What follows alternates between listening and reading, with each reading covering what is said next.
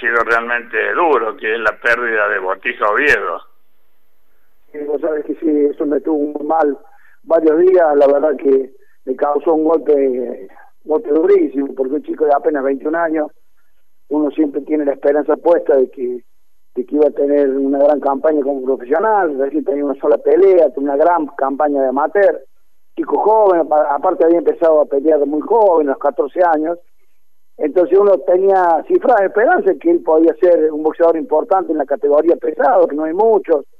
Entonces, bueno, eh, con una gran experiencia, porque no te olvides que estuvo peleando con los mejores, peleó cuatro veces campeonato argentino, dos veces campeón argentino, era campeón provincial, bueno, tuvo una gran, una gran experiencia en el campo del amateurismo, y bueno, tomó una decisión equivocada en su momento, pobre botija, qué sé yo, no sabe lo que se le habrá pasado por la cabeza realmente es, eh, uno nunca sabe ese tipo de situaciones, cómo y por qué se dan, ¿no?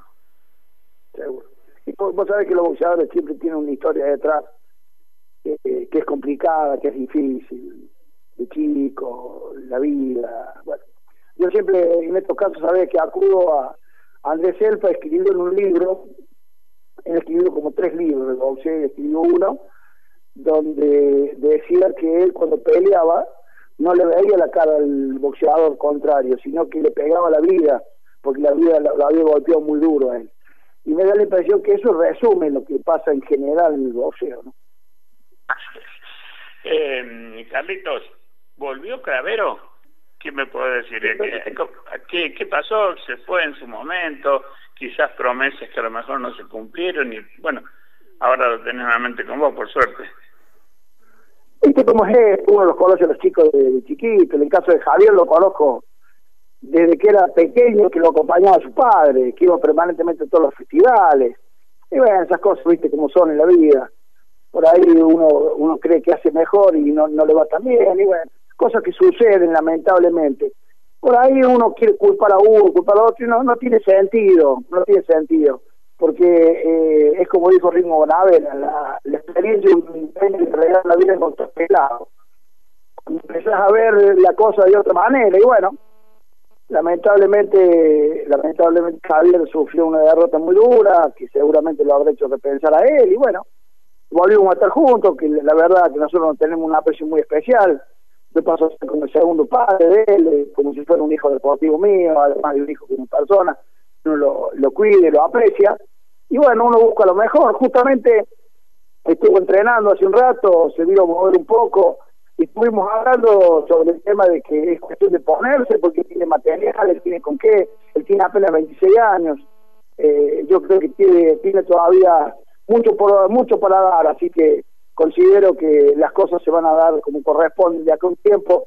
no hace falta un triunfo importante para volver a, que él pueda volver a creer en sí mismo. Y justamente, mira, de la casualidad, yo no te mandé nada, pero en el día de ayer rememoró dos años de cuando él realizó la gran pelea con Elías Arau, Joaquín Adria María, que recupera el título argentino y se, con, se consagra campeón latino en una de las peleas del año, del año 2018. Y aparte tiene un boxeador que tiene muchas peleas ya de profesional. Hizo muchas de amateur, pero la de amateur la hizo en dos años, hizo 52 peleas en dos años pero de amateur, eh, de profesional, ya ha tenido un recorrido importante, muy importante. Tiene peleas internacionales, fue campeón argentino, fue campeón sudamericano, eh, fue campeón latino, es decir, ella tiene un recorrido, ella tiene un recorrido, entonces es más fácil, es más fácil volver a encontrar el rumbo. Y uno se vino muy amargado de Chile cuando fuimos a pelear en febrero, antes de pasar todo esto, porque nos robaron terriblemente la pelea el título latino de donde ve fue un robo a mano armada. Lo que sucedió, como será, que la, la Organización Mundial de Boxeo obligó a hacer la revancha directa, que no se pudo hacer por el tema de la pandemia. Pero yo creo que tranquilamente al chileno, aunque tengamos que ir a pelear de nuevo a Chile, yo creo que no solamente que se nos escapa, sino que en la próxima pelea. Carlos, estamos con Carlos San Miguel, como dije, promotor de boxeo, periodista deportivo también y docente. Eh, ¿Cuántos boxeadores tenés en este momento? Quizás esté medio parado, ¿no? Pero que corresponden a vos. 11 boxeadores profesionales y algunos amateurs. de, más allá de, como es de Cabero, ¿qué otra figura tenés que puedas eh, depositar? Eh, Kevin Acevedo, que volvió también a estar en nuestra en nuestra escudería, que se consagró campeón argentino justamente antes de la pandemia, gana el título argentino de los 59 kilos. Darío Germán Balmaceda también volvió a estar en la el campeón argentino crucero. Javier seguramente ya va a recuperar algunos de los títulos. Bueno, los Amitano, que son tres hermanos, volvió y también en los entrenamientos, el, el Balmaceda de, de el Gallo Rojo también se arrimó, está trabajando acá con nosotros. Y bueno, eh, Cachete Fuerte, otro boxeador de acá de Adel María, que tiene cuatro peleas invictos, que cuando ganó Kevin Acevedo en Buenos Aires hizo un triunfo consagratorio ganándole Piori a un boxeador de 25 combates y tenía apenas cuatro y bueno, todos me decían que estaba loco, pero ganó, ganó Cachete Fuentes, bueno, un boxeador que tiene una proyección importante, que ya tiene una edad avanzada, tiene 28 años, pero yo sé que, que puede dar mucho porque es un chico que se cuida mucho, muy responsable. Así que bueno, creo que tenemos una escudería con varios boxeadores importantes y algunos que quieren ser. Carlitos, eh, quiero suponer que en este año prácticamente, si no cambian mucho las cosas, no va a haber casi actividad, ¿no? y debe estar, vos debes ya estar preparando para el año venidero eh, arrancar con todos. No, yo tengo fe que este año todavía algo vamos a hacer. La información que manejo con la gente de la Federación Argentina de Bosque, que TIC Sport quiere urgente volver a hacer a puertas cerradas, sin público, y no en Capital Federal, sino en el interior, así que muchas posibilidades que vengan a Córdoba, a la zona nuestra, así que yo tengo mucha fe que que eh, en julio en julio volvamos a hacer boxeo. Yo tengo mucha fe que los clubes le van a volver a pelear a puertas cerradas con todo el protocolo necesario, porque claro, dicen que el después ya no saben qué, volver a reeditar para que se ponga la actividad, quieren poner algo en vivo, digamos. El boxeo tal vez sea lo más fácil en el sentido de poner en escena, porque no es mucha la gente que, participa, más allá de los boxeadores, y bueno, eh, el presidente de la federación no hace mucho estuvo hablando con él, a los 15 días, de querer volver a hacer combate a 6 a 8 rounds, en una de esas no hace a 10, pero hacer varios, varios, combates de 6 y 8 rounds, porque los chicos vuelvan a tener la actividad, y hacerlo en el interior del país donde no haya, por supuesto, esté declarada zona blanca. Eh, Carlos, preguntarte un poco sobre el que mencionaba, porque no es muy común, o al menos eh, ni para la zona, que ha tenido su desarrollo en boxeo hace mucho tiempo, que hoy tengas tantos profesionales trabajando y seguramente con un eh, camino que tendrá a esos amateurs que también tenés muy pronto teniendo buenos momentos como profesional. Eh, ¿A qué crees que se debe eso, a, esa actividad eh, incesable, eh, a la posibilidad de, que por ahí se contagien mucho los chicos para que estén en tu gimnasio?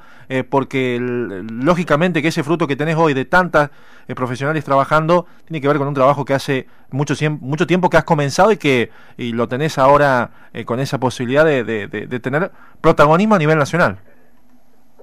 Vos sabes que yo siempre digo algo, mi viejo decía que el mundo es redondo y que vuelven a juntar siempre. Entonces vos cuando los chicos no le metís, le hablas con la verdad, corroboran que es la verdad, porque no solamente hay que ser eh, transparente, sino hay que demostrarlo, porque en la actualidad, viste, eh, todas las versiones van dando vueltas, a los chicos le vienen, le susurran al, oído muchas cosas que no son ciertas, lamentablemente uno lo terminan de conocer cuando están trabajando con uno y terminan convenciéndose de que uno hace lo mejor por ellos y se preocupa por ellos. Y bueno, los, los, años de trayectoria, que esto se lo debo a mi viejo indudablemente, que uno está imbuido en el boxeo. Por ejemplo, no hace hace un rato me llamó un colega periodista, yo no me acordaba, mañana va a ser no sé cuántos años que vino Monzón con Susana Jiménez a Río Cuarto y esa misma noche combatió Mario Martillo Miranda y empató con Daniel Metalito González en revancha de la pelea que hecho en Lula Par. No sé si vos te acordás y tal, pero bueno, esa, bueno eh, yo creo que eh, lo, los San Miguel, promoción de San Miguel, ha dejado un impronta en el sur de la provincia de Córdoba. Que ahora no tenga el apoyo político en Río Cuarto es una cosa, y que se dejen encantar porque vienen víboras de afuera y hablan de encantos, y bueno, eso ya eh, no corre por mi cuenta ni por mi responsabilidad, pero eh, si yo te doy la trayectoria, fíjate cuántos campeones tuve, cómo trabajé, lo único que me falta a mí lograr es un campeón del mundo, es todavía lo pendiente que tengo y gracias a Dios soy joven, creo que todavía lo puedo lograr. Entonces, lo único que a mí me falta lograr es un campeón del mundo, porque he tenido todo tipo de campeones amateurs, todo tipo de campeones profesionales,